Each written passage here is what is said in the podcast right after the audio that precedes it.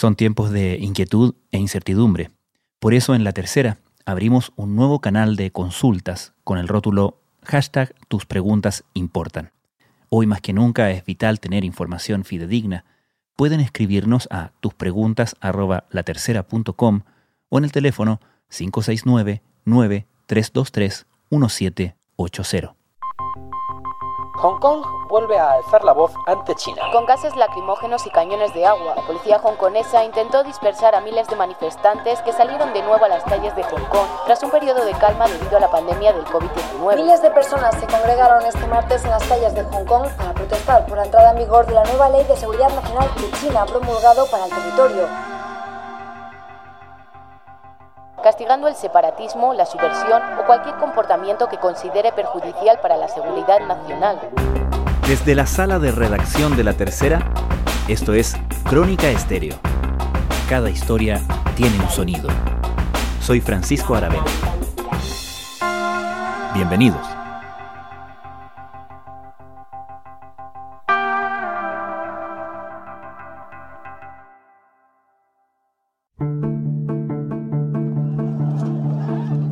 Y enfrentamientos con la policía tras las protestas de este sábado contra el gobierno de Hong Kong. Miles de personas han salido a las calles desafiando a las autoridades en la novena semana consecutiva de protestas pro democracia y contra la polémica ley de extradición a China. Los antidisturbios lanzaron gases lacrimógenos. Hace poco más de un año, Hong Kong tuvo su propio estallido una polémica ley de extradición fue vista como una amenaza a los derechos y libertades civiles de los ciudadanos frente al poder de China y la protesta reavivó a los activistas pro democracia. Este sábado hubo más de 120.000 manifestantes según los organizadores. El movimiento probó ser poderoso y puso en jaque al gobierno de esta ex colonia británica de vuelta a China en 1997 en virtud de un acuerdo que consagraba aquello de un país, dos sistemas. Ahora, después de meses de receso, pandemia de por medio, la causa pro democracia hongkonesa parece más amenazada que nunca. Ayer, primero de julio, entró en vigencia una ley que establece sanciones durísimas por delitos de ambigua definición, amenaza la independencia del sistema judicial de Hong Kong y endurece el control en torno a las actividades de ciudadanos y organizaciones extranjeras en la ex colonia. El miedo pareció surtir efecto inmediato, con disidentes borrando posteos de redes sociales, autores pidiéndole a los medios bajar textos publicados por ellos de sus sitios, e incluso la disolución de un partido político opositor por iniciativa de su propio líder, ¿Cuánto cambian las cosas en Hong Kong a partir de esta ley de seguridad nacional? ¿Qué hace que la ley que entró en vigor ayer sea tan drástica en comparación con el ordenamiento que ya existía? Básicamente, lo que sucede con esta ley es que se tramita directamente en el Comité Permanente del Partido Comunista Chino, o sea, esto se legisló a puertas cerradas en Beijing. Fernando Fuentes es subeditor de Mundo de la Tercera. A diferencia, por ejemplo, de la polémica ley que finalmente se tuvo que bajar, que era la ley de extradición que tramitaba el Consejo Legislativo de Hong Kong, que fue lo que detonó todas las protestas del año pasado en esa ciudad.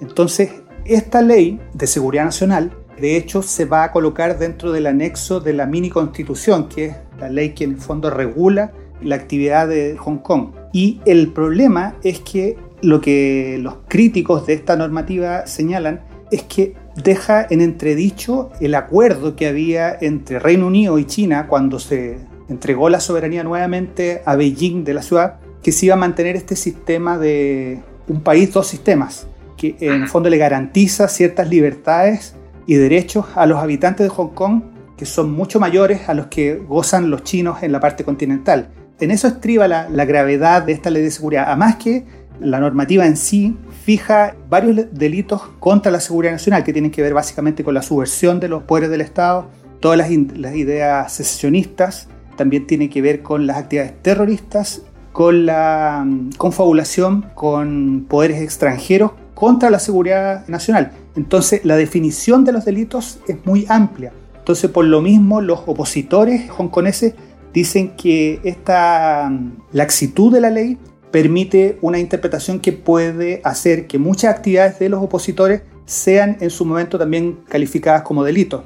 Actividades de los opositores que no necesariamente son salir a marchar o a enfrentarse con la policía. No, de hecho, una de las interpretaciones que hacen los analistas respecto a las repercusiones que va a tener esta ley de seguridad nacional es que, por ejemplo, va a ser mucho más fácil bajar eventuales candidaturas de los candidatos opositores. Y esto estriba, tiene mucha eh, relevancia de cara, por ejemplo, a las legislativas que se van a celebrar ahora en septiembre en Hong Kong, donde las encuestas mostraban que los sectores de oposición tenían muchas posibilidades de ganar más escaños.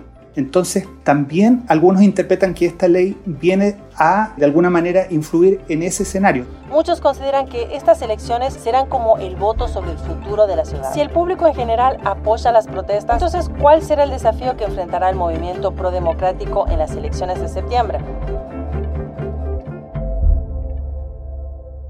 Cuando el año pasado comenzaron las protestas en Hong Kong, la fuerza y la efectividad también de ese movimiento quedó muy claro cuando esta ley de extradición que había sido aprobada en el Parlamento hongkonés fue primero suspendida y luego definitivamente descartada por el gobierno hongkonés pro Beijing. ¿Qué posiciones ha tomado ahora el gobierno de Carrie Lam, la jefa de gobierno de Hong Kong? Hemos visto la evolución que ha tenido ella, la jefa del Ejecutivo hongkonés, porque cuando parten las protestas, esto es el 9 de junio del año pasado, Claro, la protesta era básicamente por esta ley de extradición que los opositores decían que la intención oculta de Beijing era usarlo justamente para enviar a China continental a detractores políticos del régimen. Ella, por la presión de las protestas, básicamente ya el 16 de junio, o sea, una semana después del inicio de las protestas, ya reacciona suspendiendo la normativa. Posteriormente, las protestas siguen, básicamente porque ahora los opositores hongkoneses hacen otro pliego de peticiones, por ejemplo, que las manifestaciones no fueran consideradas revueltas, porque técnicamente al ser consideradas revueltas implicaba que los participantes en las manifestaciones podían ser detenidos. También pedían la liberación de la gente que ya estaba detenida producto de las manifestaciones, la investigación de la actuación policial en esas protestas. Y otra de las peticiones también era básicamente que Hong Kong de una vez por todas tuviera sufragio universal. Ese escenario hizo que las protestas fueran de nuevo tomando mucho vuelo pero Carrie Lam tuvo la suerte que apareció a fines de año eh, la pandemia del coronavirus. Las mascarillas han pasado de ser un símbolo para ocultar la identidad ante las fuerzas de seguridad hongkonesas a ser un complemento indispensable para protegerse de posibles infecciones del COVID-19. Después de meses de protestas prodemocráticas... Esto de alguna manera hizo que las manifestaciones bajaran de forma dramática y de hecho, en su momento, cuando la manifestación estaba en su punto más alto, se empezó a barajar incluso la posibilidad de que Beijing erigiera una sucesora para, un sucesor para Carrie Lam como jefa del Ejecutivo, porque habían visto que su papel en las protestas no había sido muy categórico. Entonces, claro, viene el coronavirus, le sirve a Carrie Lam para un poco aplacar las incertidumbres que hay respecto de su rol político.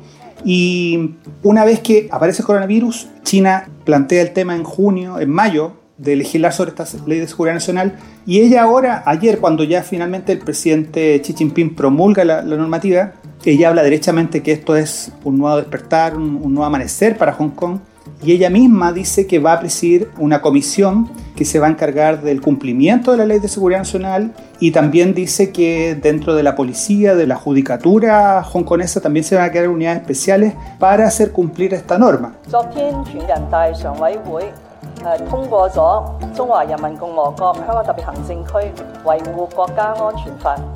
Y de hecho la misma oficina de Beijing que está encargada de tanto de Hong Kong como de Macao es súper explícita al decir de la importancia que tiene esta nueva norma. O sea, dice que es básicamente una espada sobre la cabeza de los opositores al régimen.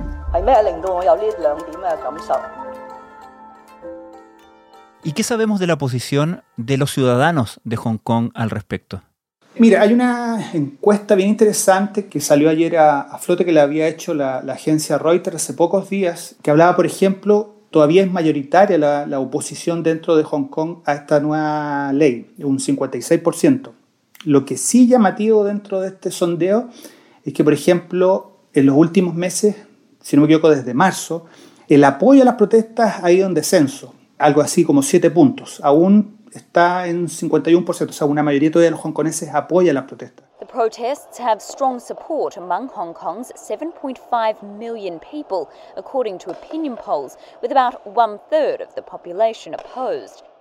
Ahora, la explicación que daban los analistas que consultó la, la, agencia Reuters era que este descenso tenía que ver básicamente con el temor de los hongkoneses, porque los hongkoneses ya a partir de la, del debate y ahora la, la promulgación de esta norma, se dan cuenta de que Beijing, las amenazas de Beijing se están concretando, o sea, ahora la gente está con más miedo y por lo mismo también esto se está reflejando en los sondeos, o sea, mucha gente seguramente en las mismas encuestas no se atreve a dar su opinión verdadera y también temen hacer parte de, de las protestas, entonces esta caída de siete puntos revela un poco el sentimiento que hay dentro de los hongkoneses de que ahora la, la situación se pone más compleja para ellos.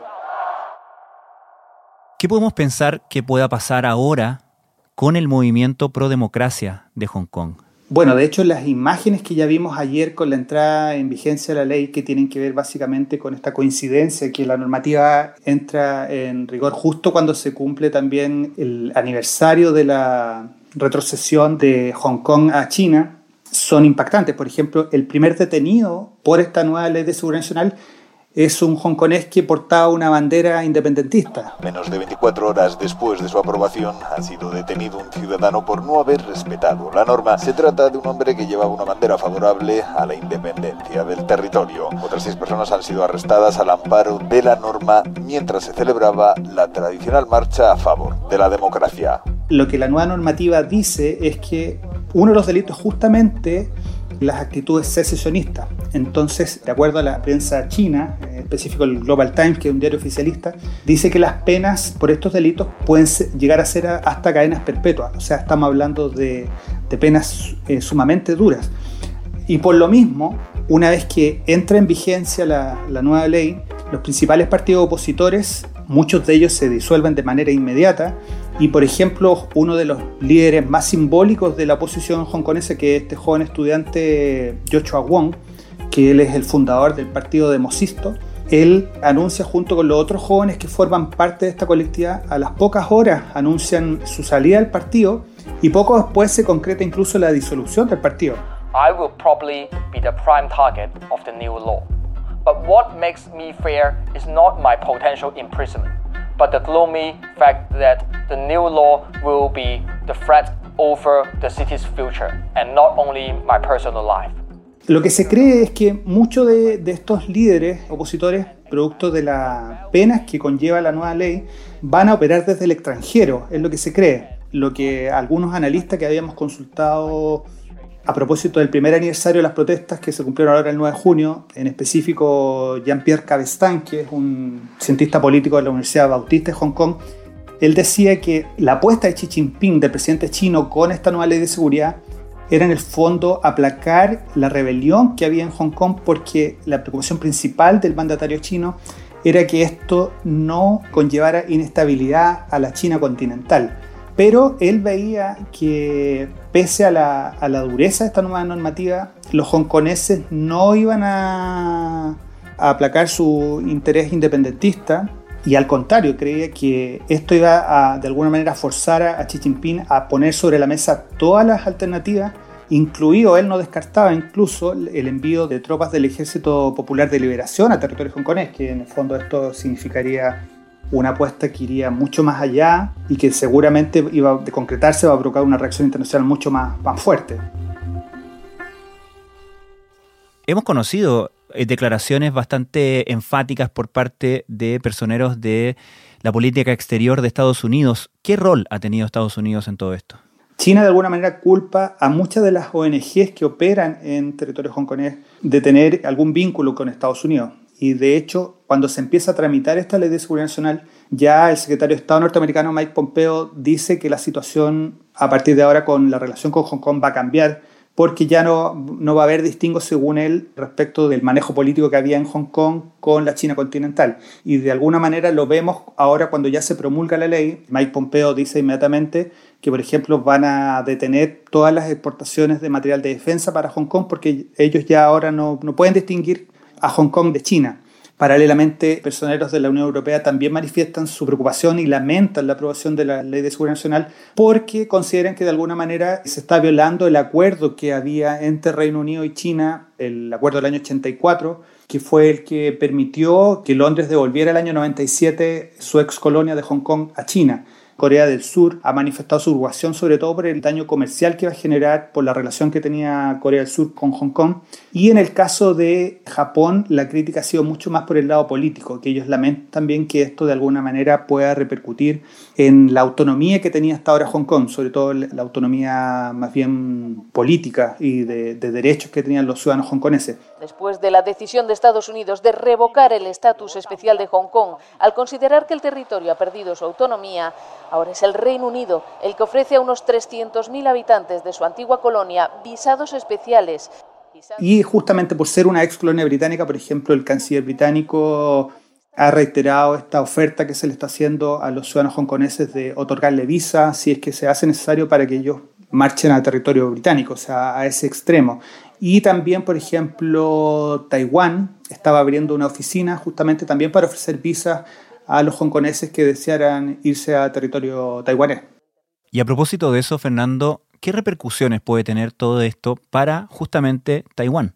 Cuando se desataron las protestas en Hong Kong, muchos pensaron, por ejemplo, que estas también se podían trasladar después a Macao, otra ex colonia, pero la preocupación era básicamente qué puede suceder con Taiwán, porque consideramos que Taiwán, aunque China no lo considera así, muchos reconocen a Taiwán como un país, tiene una estructura de poderes bien clara, con una presidenta bien empoderada, que de hecho tiene el respaldo categórico de Estados Unidos. Y a propósito, por ejemplo, de la pandemia, hubo ahí toda una discusión por el reconocimiento que Estados Unidos pedía que se hiciera a Taiwán, por ejemplo, dentro de la Organización Mundial de la Salud, que es algo que China siempre no ha querido que sea así.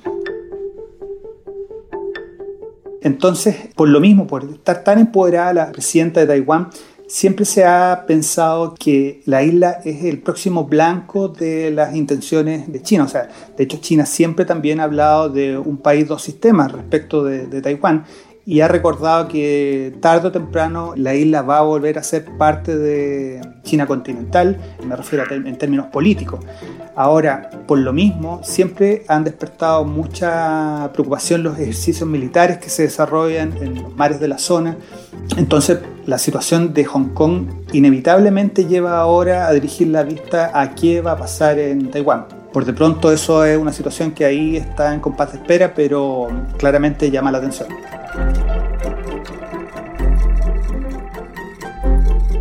Fernando Fuentes, muchas gracias. No, gracias a ti.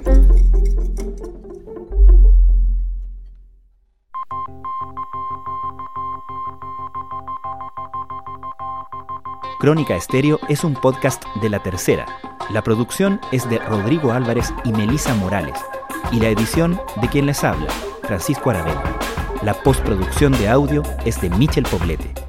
Nuestro tema principal es Hawaiian Silky de Sola Rosa, gentileza de Way Up Records. Nos encontramos pronto en una nueva edición de Crónica Estéreo.